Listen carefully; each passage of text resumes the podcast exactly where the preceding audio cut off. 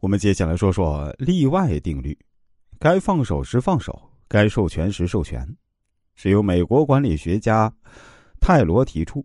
为了提高效率和控制大局，上级只保留处理例外和非常规事件的决定权和控制权，例行和常规的权利由部下分享。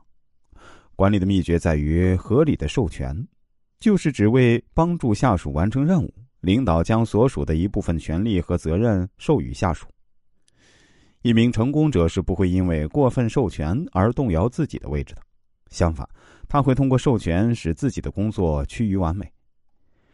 查尔斯是纽约一家电器公司的经理，他每天都面对着成百份的文件，权力掌握在他手里，每一个人都在等待他下达正式命令。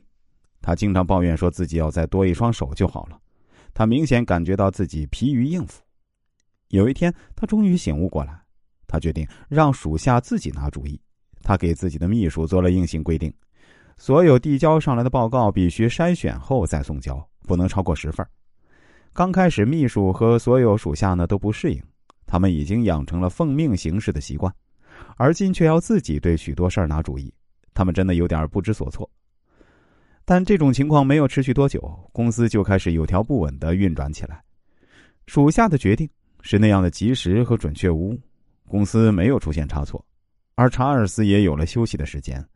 他现在才真正体会到自己是公司的经理。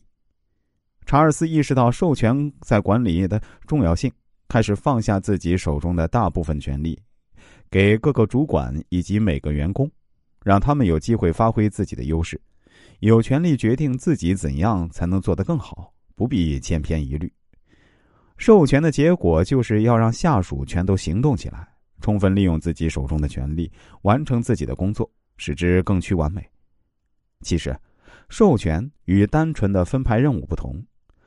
分派任务只是让下属照你的吩咐去做，它是被动的；而授权则是把整个事情委托给他。同时交付足够的权利，让他做必要的决定，这有助于增强他的荣誉感，使他有成就。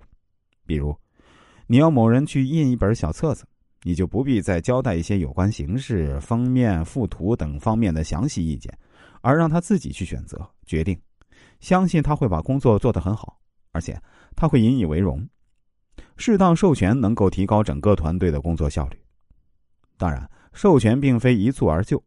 不能以为说一句“这事儿交给你”就完成了授权。授权仪式要授权和授权者双方密切的结合，彼此态度诚恳，相互沟通了解。